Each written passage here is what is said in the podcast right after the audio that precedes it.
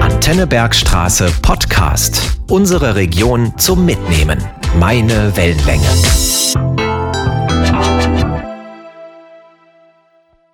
Herzlich willkommen zu Elternzeit, dem Familienpodcast für Südhessen. Ich bin Christina Volz und freue mich, dass ihr wieder dabei seid. Diesmal geht es um das Thema Kinder und Tiere. Ich glaube, die meisten Eltern bekommen früher oder später den Satz zu hören. Mama, Papa, ich will einen Hund oder ein Pferd oder eine Katze oder wenigstens ein Meerschweinchen. Auch ich warte jeden Tag darauf, dass meine Tochter mit dieser Forderung ankommt. Sie liebt vor allen Dingen Pferde und Katzen. Keine glückliche Wahl, denn ihr Papa ist gegen beides allergisch. Haustiere gibt es bei uns dementsprechend nicht.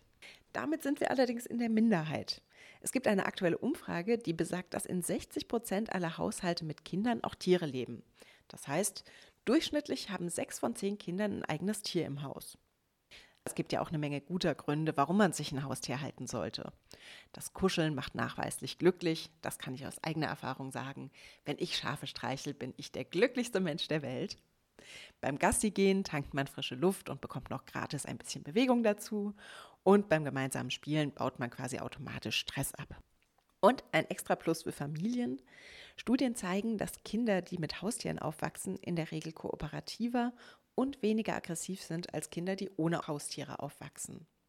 Fifi und Co. sorgen also quasi dafür, dass unsere Kleinen nett und ausgeglichen sind. Das ist doch besser als jeder Erziehungsratgeber. Daneben gibt es aber auch gute Gründe, die gegen Haustiere sprechen. Einen habe ich schon genannt. Allergiker sollten sich dreimal überlegen, ob sie sich wirklich Tiere mit Fell zulegen möchten. Klar, Fische sind immer eine Option, aber mit denen kann man eben weder kuscheln noch spielen. Daneben kosten Tiere Zeit. Klar, bei Hunden wissen wir, dreimal täglich Gassi gehen ist eigentlich Pflicht. Aber auch Katzen wollen gelegentlich bespaßt werden oder zumindest gefüttert werden. Und über ein sauberes Katzenklo freuen sie sich auch. Daneben braucht Tierhaltung auch Planung. Nicht jedes Tier kann den ganzen Tag allein sein, wenn wir Erwachsenen beispielsweise arbeiten gehen. Und was passiert mit dem Haustier, wenn wir in Urlaub fahren? Das sind Fragen, die man auf jeden Fall im Vorhinein klären sollte.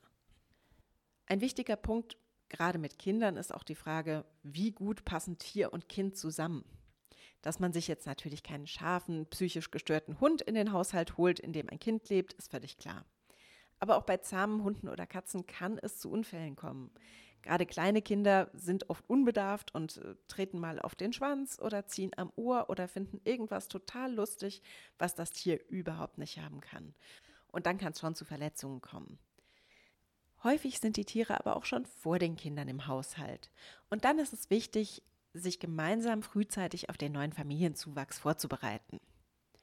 Eine Freundin von mir hat beispielsweise schon in der Schwangerschaft den Kinderwagen zum Gassigehen mitgenommen. Es gibt noch viele andere Dinge, die man tun kann, um das eigene Tier auf den neuen Familienzuwachs vorzubereiten. Das würde jetzt hier aber völlig am Thema vorbeiführen und da kann ich nur aufs Internet verweisen. Da gibt es teilweise völlig skurrile Vorschläge, aber auch einige ganz spannende. Apropos Internet. Auf der Suche nach geeigneten Tipps für diese Podcast-Folge bin ich im Internet auf die Seite www.kinder-und-tiere.de gestoßen. Den Link findet ihr natürlich wie immer in den Show Notes. Die Seite fand ich deshalb besonders schön, weil da genau aufgezählt ist, welches Tier oder welche Tierart sich für welche Bedürfnisse, für welche Altersgruppe und für welchen Zeit- und Kostenaufwand besonders lohnt. Ein Beispiel. Ein achtjähriges Kind, das gerne schmust, das gerne spielt und mit dem Tier viel Zeit verbringen möchte, das ist sicherlich mit einem Hund oder vielleicht auch mit einer Katze gut bedient. Wer dagegen vor allen Dingen ein Haustier sucht, das pflegeleicht ist, das schön anzusehen ist, das aber weder zu kosten- noch zeitintensiv ist, der ist vielleicht mit Fischen oder einem Vogel gut bedient. Auf der Website findet ihr auch noch eine Punktetabelle, die relativ übersichtlich darüber Aufschluss gibt, welches Tier für welches Bedürfnis und welche Altersgruppe besonders geeignet ist. Falls ihr euch also mit dem Gedanken tragt, doch ein Tier anzuschaffen, dann lohnt sich ein Blick auf die Seite auf jeden Fall. Das Schöne ist, selbst wenn wir keine eigenen Haustiere haben, gibt es ja jede Menge Möglichkeiten, Kontakt zu Tieren zu haben. Und nicht nur zu den klassischen Haustieren, sondern auch zu etwas exotischeren oder größeren Vierbeinern. Deshalb möchte ich euch auch einige Optionen vorstellen, was man hier in der Region machen kann, um Tiere und Kinder zusammenzubringen. Die Orte, die ich euch jetzt vorstellen möchte, sind natürlich nur eine ganz kleine Auswahl. Es gibt hier in der Region wirklich viele Orte, an denen man Kontakt zu Tieren bekommen kann und ich kenne sicherlich nicht mal die Hälfte davon. Trotzdem möchte ich euch meine persönlichen Favoriten vorstellen, ohne dabei auch nur ansatzweise Anspruch auf Vollständigkeit zu erheben. Zumal vermutlich eine vollständige Aufzählung Stunden dauern würde und darauf habt weder ihr noch ich Lust. Mein erster Tipp sind die Klassiker, das heißt Zoos oder Tierparks. Um hier mal wieder eine ganz kleine Auswahl zu nennen, gibt es das Vivarium in Darmstadt, den Tiergarten in Worms, den Tierpark Alte Fasanerie in Hanau, den Bergtierpark in Erlenbach, den Opel Zoo im Vordertaunus, den Heidelberger und den Frankfurter Zoo, den Tiergarten Fasanerie in Groß-Gerau und viele, viele mehr. Viele der Einrichtungen bieten auch Tierpatenschaften an oder es gibt bestimmte Angebote im Rahmen von Ferienspielen, Geburtstagsfeiern oder als separat buchbares Programm, die Tiere mal als Tierpfleger in hautnah zu erleben oder mal hinter die Kulissen zu schauen. Apropos Tierpatenschaft. Wer wie ich Schafe liebt, kann bei vielen Schäferinnen in der Region private Tierpatenschaften abschließen. Ich selbst hatte lange Zeit eine Schafpatenschaft in Michelstadt-Rehbach und konnte dort meine Patenschafe streicheln, habe auch mal Schafsmilchjoghurt bekommen und hatte da viel Spaß. Das bieten aber auch noch viele weitere SchäferInnen an und hier kann ich wieder mal nur aufs Internet verweisen und sagen, eine Online-Recherche lohnt sich. Ähnlich wollig, aber ein bisschen exotischer sind Lamas oder Alpakas. Auch davon gibt es hier in der Region erstaunlich viele. Um hier wieder nur eine ganz kleine Auswahl zu nennen, die Luna-Alpakas in Darmstadt, die bieten beispielsweise geführte Alpakatouren an. Die Lama-Wanderungen in Oberbeerbach, auch da wird gewandert, allerdings mit Lamas. Oder die Odenwald-Alpakas in Reichelsheim. Reiten ist wiederum ein ganz eigenes Thema und Reitställe gibt es hier in der Region auch reichlich. Wer nur mal sporadisch auf dem Rücken eines Pferdes sitzen möchte, der kann am Oberwaldhaus in Darmstadt am Wochenende kleine geführte Touren machen. Bei der Aufzählung dürfen natürlich auch die klassischen Bauernhöfe nicht fehlen. Die werden immer häufiger auch zum Begegnungsort mit Tieren ausgebaut. An der Stelle möchte ich das Hofgut Oberfeld in Darmstadt vorstellen. Sicherlich kennen das die meisten von euch schon, denn dort gibt es ein richtig nettes Café und viel Platz für Jung und Alt zum Spielen, Sitzen und einfach nur plaudern. Daneben kann man auf dem Hof aber auch Geburtstage feiern. Das eignet sich vor allen Dingen für Kinder im Alter von sechs bis zehn. Oder man kann Workshops besuchen. Die sind wiederum für Kinder schon ab drei Jahren geeignet. Zu guter Letzt möchte ich euch noch die Kinder- und Jugendfarm in Darmstadt ans Herz legen. Und weil das Angebot dort so vielseitig ist, habe ich die Vorstandsvorsitzende der Kinder- und Jugendfarm, Henrike Wegener, darum gebeten, mir und euch das Angebot mal vorzustellen. Das Interview könnt ihr jetzt hören. Viel Spaß beim Zuhören. Ich bin hier auf der Kinder- und Jugendfarm und mir gegenüber sitzt Henrike Wegener. Die ist die Vorstandsvorsitzende der Kinder- und Jugendfarm. Und äh, ja, vielen Dank, dass du dir die Zeit für das Interview nimmst. Ja, herzlichen Dank für die Einladung und dass du heute hier bist. Und ich freue mich sehr, ein bisschen was über die Farm und über unsere Arbeit zu erzählen. Ja, super. Euch liegt es am Herzen, Kinder und Tiere zusammenzubringen. Was ist denn euer Ansatz? Also wir bieten offene Kinder- und Jugendarbeit an und haben ein ganz großes Gelände und ganz viele verschiedene Tiere. Da muss ich gleich mal einhaken. Welche Tiere habt ihr denn? Ich fange mal mit den ganz großen an. Äh, das sind unsere vier Ponys. Und dann haben wir noch Schafe, Ziegen, ähm, Kaninchen, Meerschweinchen, Hühner, ein Frettchen, eine Katze, Goldfische, viele andere Vögel, also Kanarienvögel, Wellensittiche, Nymphensittiche und die ganz, ganz kleinen Bewohner sind unsere zwei Bienenvölker, die hinten bei den Schafen auf der Weide stehen. Das sind auf jeden Fall eine ganze Menge Tiere. Aber jetzt habe ich dich unterbrochen. Also euch liegt es am Herzen, Tiere und Kinder zusammenzubringen. Ähm, wir möchten den Kindern hier in der Region einfach die Möglichkeit geben, ihre Freizeit mit den Tieren zu verbringen, Verantwortung zu übernehmen. Also wenn die Kinder nachmittags hierher kommen zur offenen Arbeit, also es kann jedes Kind ab acht Jahre von Montag bis äh, Samstag von 15 bis 18 Uhr hier auf die Farm kommen und äh, muss auch nicht Vereinsmitglied sein, kann es aber, aber da kommen wir vielleicht später nochmal dazu. Gerne. Dann ist unser Tagesablauf so, dass wir ähm, zusammen besprechen, was wir an dem Nachmittag machen möchten. Aber es gehört dann am Ende von dem Tag auch die Tierversorgung mit dazu. Das heißt, nicht nur streicheln und füttern, sondern auch die unschönen Aufgaben wie Steilmisten etc. lernen die Kinder auch. Das ist uns besonders wichtig, dass die Kinder auch den, äh, den Umgang mit den Tieren lernen, also wie reagiert ein Tier auf mich, wie verhalte ich mich einem Tier gegenüber, dass es eine Interaktion zwischen den Tieren und den Kindern gibt. Dass es nicht nur ist, okay, ich gehe zum Tier hin, ich möchte das Tier jetzt streicheln und es hat sich streicheln zu lassen, das funktioniert nämlich nicht, sondern dass man, dass die Kinder auch lernen, ähm, wie reagiert heute das Tier auf mich? Hat es vielleicht heute nicht so gute Laune? Möchte es lieber in Ruhe gelassen werden? Oder hat es total Spaß daran, äh, mit mir heute was zu unternehmen? Jetzt hast du eben erzählt, dass es sich vor allen Dingen an Kinder zwischen 8 und 12 richtet. Ihr habt aber noch andere Angebote auch für kleinere Kinder, richtig? Genau, also wir haben hier auch noch die Möglichkeit, äh, zum einen vormittags, dass Gruppen auf das Gelände kommen können, also zum Beispiel über das Familienzentrum, aber auch Schulklassen, Kindergärten, Kitas.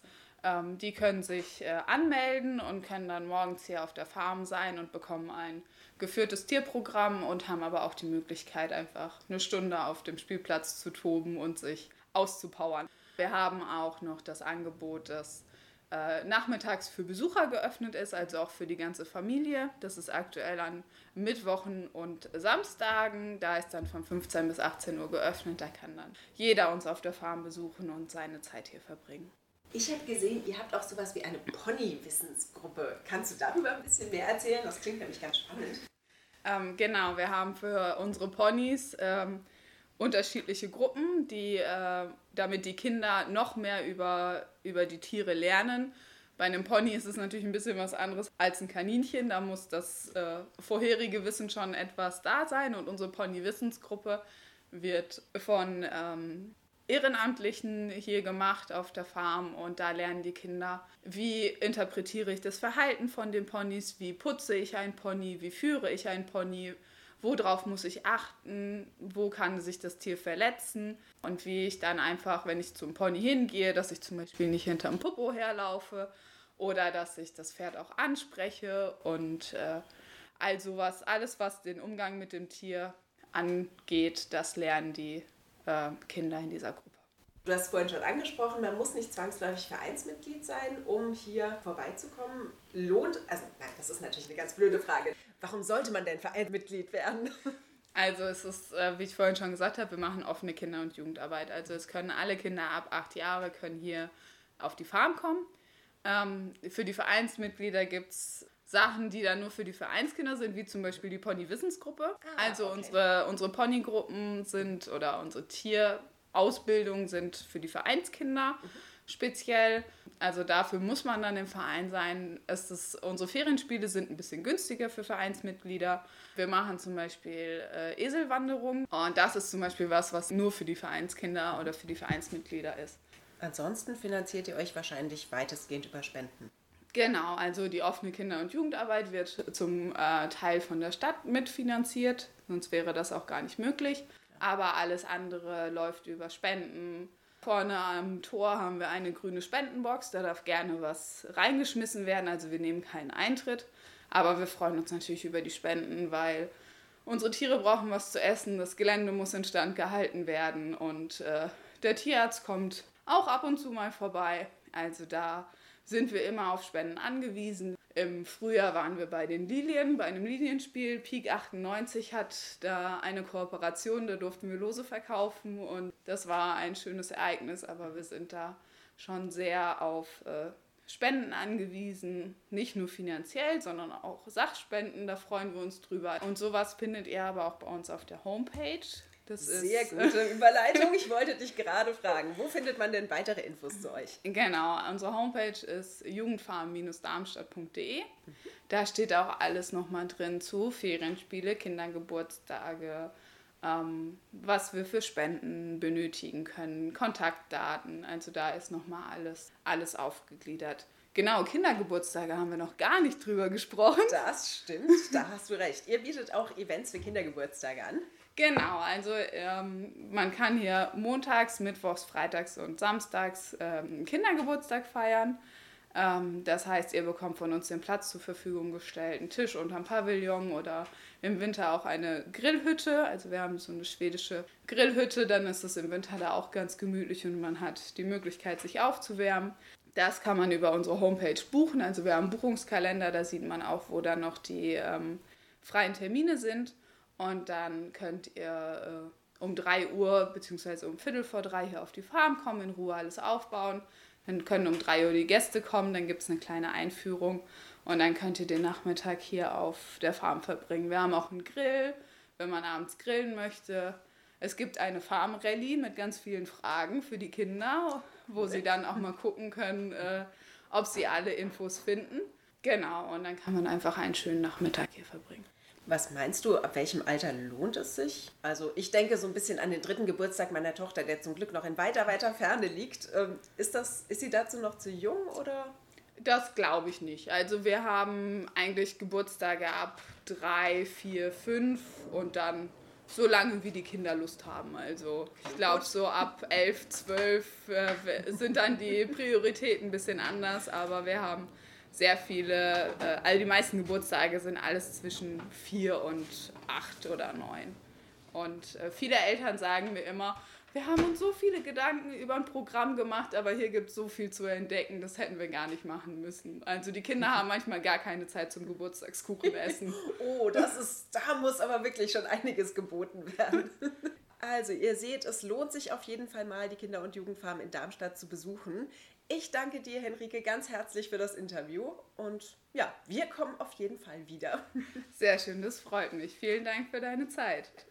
Ja, so viel zu meinem Interview mit Henrike Wegener. Nachdem es in dieser Folge nun so viel um Tiere ging, möchte ich euch zum Abschluss einen Freizeittipp in der Region geben, der nichts mit Tieren zu tun hat. Und zwar das Pfungo Festival. Dabei handelt es sich, wie der Name schon sagt, um ein Festival, das in Pfungstadt stattfindet. Dieses Jahr vom 11. August bis zum 21. August. Das Besondere an Pfungo ist, dass es tagsüber ein schönes Kinderprogramm gibt, unter anderem mit Clowns oder auch Zauberern und abends jede Menge Musik für die Erwachsenen. Daneben gibt es auch eine Menge Mitmachaktionen, das Spielmobil kommt und Essens- und Trinkstände gibt es natürlich auch. Wir werden in jedem Fall hingehen. Vielleicht sehen wir uns ja dort. Auf der Website www.fungo.de findet ihr weitere Infos und natürlich wie immer auch in den Show Notes.